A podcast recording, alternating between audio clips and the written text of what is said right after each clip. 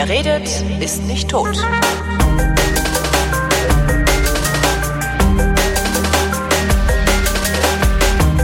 Willkommen zum Geschichtsunterricht der Co-Produktion von Vrindt und DLF Nova und aus Köln zugeschaltet ist wie immer Matthias von Hellfeld. Hallo Matthias. Sei gegrüßt, mein Lieber. Ähm, die nächste alte Leute-Sendung. Wir begehen den 230. Todestag von Adam Smith. Das ist der Typ, der den Kapitalismus erfunden hat, ne?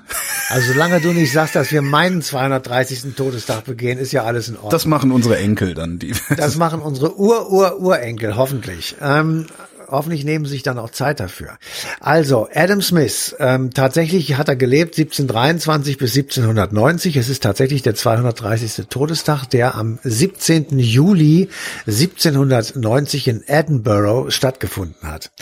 So, wenn man sich jetzt mal überlegt, der Mann war auf der einen Seite ein berühmter Ökonom. Mhm. Das ist äh, die eine Seite dieses Herrn, auf der anderen Seite ein ebenso berühmter Philosoph oder Moralphilosoph. Und das Ganze hat stattgefunden während der Zeit der Aufklärung.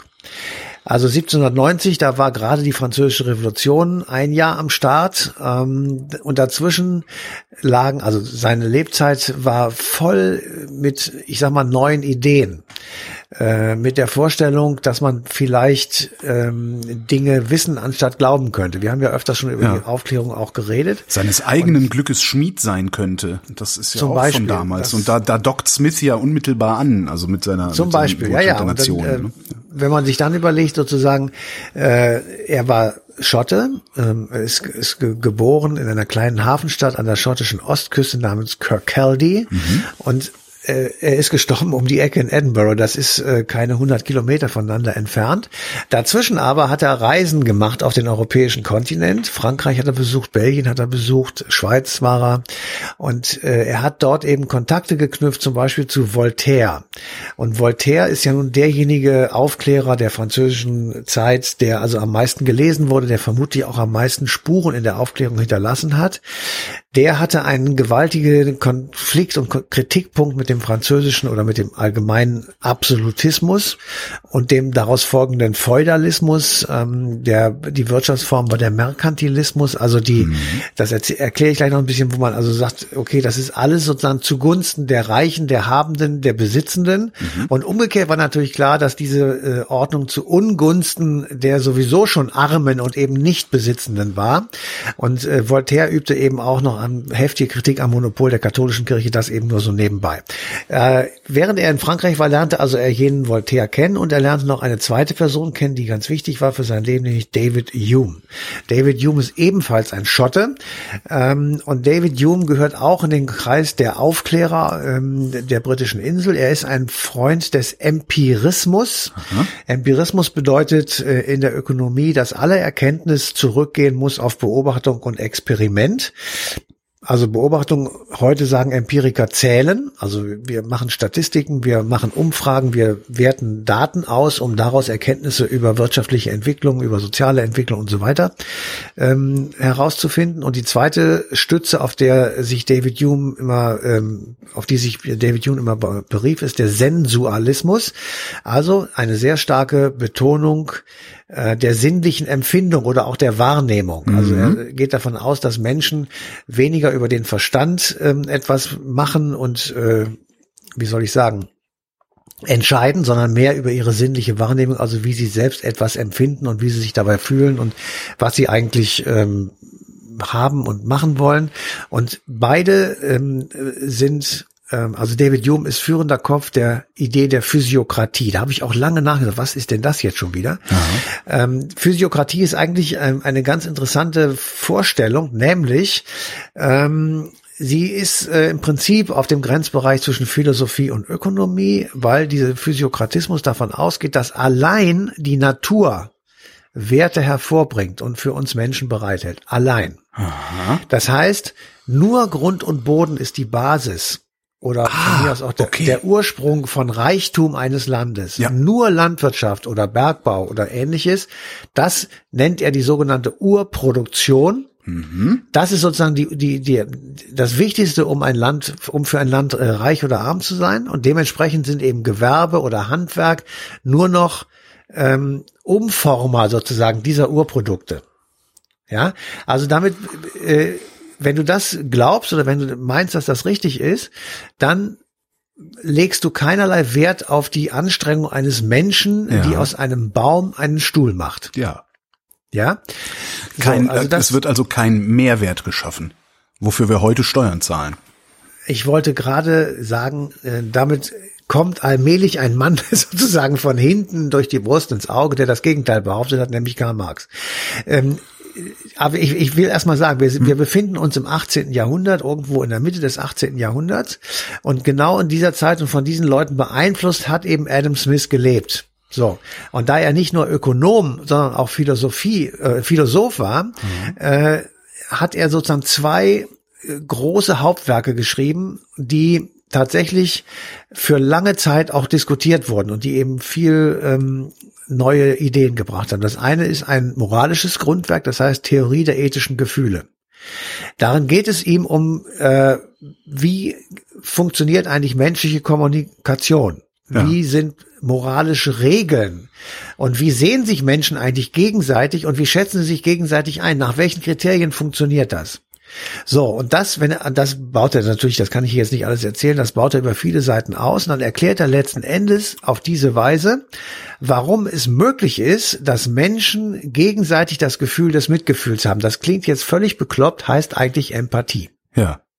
Ja, also wie kommt es eigentlich, und das erklärt er eben über diese beiden äh, Dinge, also menschliche Kommunikation, moralische Regeln und wie sich, wie man sich gegenseitig sieht, daraus leitet er ab die Fähigkeit zur Empathie. Das ist das sozusagen moralische, moralphilosophische Grundwerk. Und das zweite ist, äh, das ökonomische sozusagen, die ökonomische Seite seiner Idee hinterlegt er in einem Buch, das heißt vom Wohlstand der Nationen. Darin So. die unsichtbare Hand des Marktes. Genau, die unsichtbare Hand des Marktes, äh, wobei die, habe ich jetzt auch gelesen, eigentlich nur am Rande Ja, ja. erwähnt wird, die, die hört sich aber gut an und ist sozusagen das Selbstregulativ. Ich will noch mal eben sagen, wir haben eben gesagt, wir haben, wir leben in der Zeit des Absolutismus. Ähm, in Frankreich herrschen die Sonnenkönige, wir sind am Vorabend der französischen Revolution. Äh, Frankreich ist eine absolutistisch regierte Monarchie und äh, Frankreich ist eine Kolonialmacht. Das ist wichtig zu wissen. Ähm, so, und dieses äh, große Land wird regiert sozusagen im Inneren nach der Wirtschaftsform des Merkantilismus. Äh, der französische König ist Ludwig der 16. und ähm, der ist sozusagen Besitzer äh, aller Manufakturen im Lande. Jo. Diese Manufakturen stellen alles Mögliche her, also von Lebensmitteln über Porzellan, bla bla bla. Ähm, und haben Ähm, sozusagen äh, hießen die damals schon Manufakturen oder nennen wir Ja, die ja. heute so, um sie von Industrie abzugrenzen? Nein, nein, Industrie in dem Sinne gab es noch nicht. Eben. Äh, königlich, königlich, wie heißt die Porzellanmanufaktur da So, bei euch? königlich preußische? Morz, Porze, Morzellan, ja, Porzellan. das ist genau. Morzellan, man kann es essen. Genau. Also, da, das waren Manufakturen, das heißt, es wurde mit der Hand etwas hergestellt, es waren Handwerksbetriebe, ähm, die äh, äh, Dinge produzierten. So, jetzt konnte, jetzt kann man sich das ja leicht vorstellen, wie dieser, diese Kette sehr schön zusammengeht. Die Franzosen konnten also Rohstoffe importieren, sie konnten das abholen, das ausbuddeln, das abholen, das weiterbringen, das transportieren und die Verarbeitung sozusagen in eigener Hand äh, bestimmen. Sie konnten gleichzeitig den Preis auf dem Markt bestimmen, den sie dafür haben wollten. Und sie konnten gleichzeitig sagen, alles, was als fertiges Produkt ins Land kommt, das belegen wir mit hohen Importzöllen. Ja. Ja. weil er wollte, der, der, der Merk- Merkantilismus will sozusagen die eigenen Produkte an den Mann bringen und sich abschotten gegen andere als Konkurrent empfundene Produkte, die besser vielleicht sogar waren oder gleich. So, und damit gleichzeitig einhergehen die Abschaffung der Binnenzölle. Man kann also, wenn man es etwas pathetisch sagt, der erste europäische Binnenmarkt hat dort äh, stattgefunden, wobei der erste war eigentlich bei Karl dem Großen, aber egal.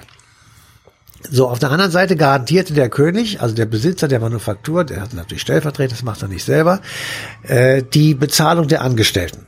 So, damit hatten diejenigen, die dort äh, die Porzellantassen bemalt haben, hatten ein gesichertes Einkommen. Der König hatte durch die Regulierung des Verkaufspreises einen Überschuss zu erzielen, mit dem er seine gewaltigen Prunkschlösser und zum Beispiel ein stehendes Heer und den damit zu der Zeit immer weiter anwachsenden Beamtenapparat äh, finanzieren konnte. So, und das ist die Situation, auf die Smith äh, trifft. Er, er kennt die Physiokratie, also er ist auch, äh, hat sich damit sehr beschäftigt, äh, die ja im Grunde genommen dem Merkantilismus zugrunde liegt, dass du also die Natur ausbeutest, etwas äh, marxistisch erzählt ähm, und äh, dadurch sozusagen den Mehrwert abschöpfst, äh, und zwar allein für den Produzenten und ja. nicht für den für den Werktätigen. Das ist mal jetzt mit zwei Begriffen. Ja, und wenn der Produzent der König ist, ja. Hm. Okay. Ja, klar. So, und jetzt kommt der Smith, der setzt sich dagegen und sagt, das stimmt nicht, weil eigentlich ist es doch so, dass das Produkt, das wir haben, meinetwegen bleiben wir bei dem Stuhl, ähm, der Baum wächst von alleine, der kostet uns gar nichts. Der mhm. ist einfach da. Den müssen wir abhacken. Und dann müssen wir ihn schälen, zerschneiden bearbeiten und irgendwann kann man darauf sitzen auf dem Baum, nämlich dann in Form eines Stuhles. Und das Einzige, was zählt, um sozusagen den Wert dieses Stuhles herbeizuführen, ist die Arbeit, die da drin steckt. Also ist nicht die Natur die bedeutendste Ressource der Produktion oder des Reichtums einer, eines Landes, wie es etwa in der, ähm, äh, in der Physiokratie bezeichnet wird, sondern im Prinzip die Arbeit. So. Und um das wirklich her, wirklich in einem vernünftigen Ausgleich sozusagen äh, zu machen, weil ja natürlich viele Leute aus einem Baum einen Stuhl machen, muss man einen freien Wettbewerb organisieren, der ohne staatliche Eingriffe auskommt. Damit sich der beste Stuhl am Markt durchsetzt. Ja, nicht nur der beste, sondern es geht auch vor allem darum, dass man am sinnvollsten die Dinge verteilt, die man braucht, um einen Stuhl herzustellen, nämlich die Arbeit mhm. und die Mittel, also Geld zum Beispiel oder Güter. Das muss irgendwie verteilt werden. Und er hat das an einem, an einem Beispiel herausgepopelt, nämlich die Produktion von Stecknadeln. Äh, er hat gesagt, also wenn ein Arbeiter oder eine Arbeiterin, das ist jetzt mal egal, ähm, ein, versuchen würde, eine Stecknadel herzustellen, dann würde er vielleicht ein bis zwei am Tag schaffen. Ja. Wenn man es aber aufteilt und sagt, die einen machen die Grundsubstanz und die anderen drehen das Ding so, dass es eine Stecknadel wird und die dritten verpacken es, dann schaffen die im Schnitt pro Tag 4800. Und das ist natürlich eine gewaltige Produktivitätssteigerung, wenn wir mal davon ausgehen, dass wir jeden Tag 100.000 äh, Stecknadeln brauchen, die dann in einer solchen Fabrik äh, produziert werden. Aber das war nur das Beispiel. Mhm.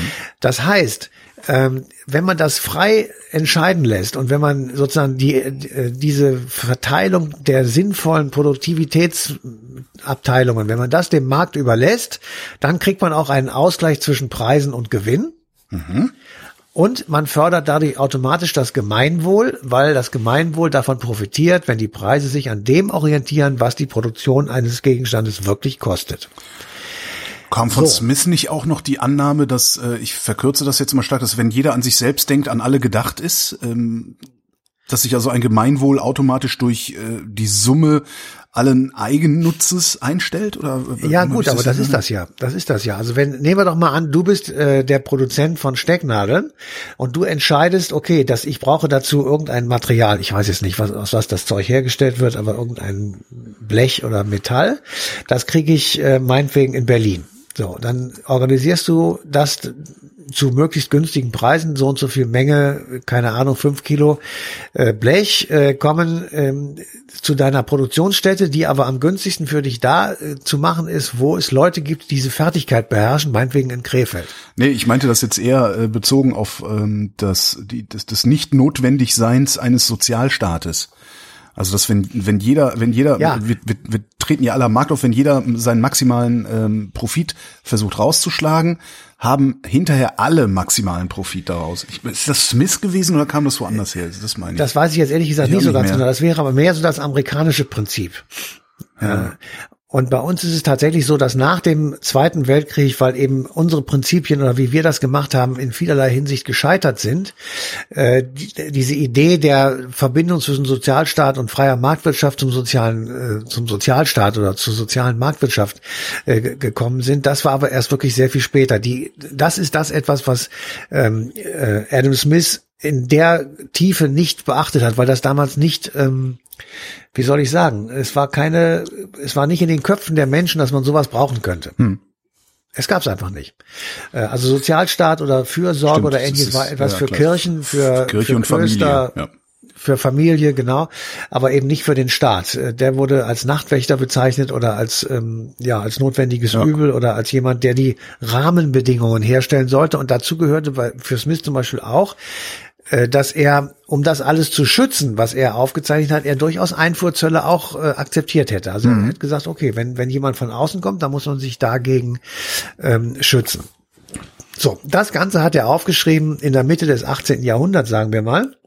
Er war im Übrigen auch Universitätslehrer. Das hat also, er hat das weiter verbreitet. Er hat äh, relativ große Resonanz gehabt und seine beiden Bücher, die ich da gerade genannt habe, insbesondere das vom Wohlstand der Nationen, äh, ist äh, ein, ein Werk, das äh, bis zum heutigen Tage diskutiert wird. Und ich habe jetzt mal so zwei, drei rausgesucht und mal so geguckt, äh, wie das eigentlich bei uns aufgenommen wurde, also in der Welt, in der wir heute leben. Ja. Und da habe ich einen gefunden, das war ist Josef Schumpeter, ein österreichischer mhm. Nationalökonom, der berühmte Schumpeter, äh, der gesagt hat, das, was der Smith da aufgeschrieben hat, das ist alles nichts Neues, kalter Kaffee. äh, da ist nicht eine einzige Idee dran, äh, die 1776, als er das veröffentlicht hat, wirklich neu gewesen ist. Äh, dann habe ich. Also War Schumpeter dabei oder hat er irgendwie Quellen äh, gefunden? Nein, er hat, Genau, er hat also Ideen gefunden von anderen Ökonomen, die also okay. vor Smith äh, produziert haben oder publiziert haben und die haben gesagt, da steht das alles schon, das hat er abgeschrieben, das ist lächerlich und die Schlussfolgerungen, die stimmen auch nicht. Also er hat das relativ in Grund und Boden geknallt. Äh, noch deutlicher ist ein amerikanischer äh, Ökonom, der heißt Murray Rothbard, ähm, der sagt, ähm, dass der hat ein, dass Smith einen wirklich grundlegenden Fehler gemacht hat und den haben wir eben schon erwähnt, diesen grundlegenden Fehler, nämlich, dass der Wert einer Ware, eines Gutes nur durch die objektiv messbaren Produktionskosten sozusagen bestimmt würde. Also das, was das Teil kostet plus Gewinn, das ist der ja. Endpreis. Und der Rostbart, der sagt, das alles dummes Zeug, weil der Wert eines Gutes, der wird tatsächlich bestimmt durch die Einschätzung der Konsumenten. Ja.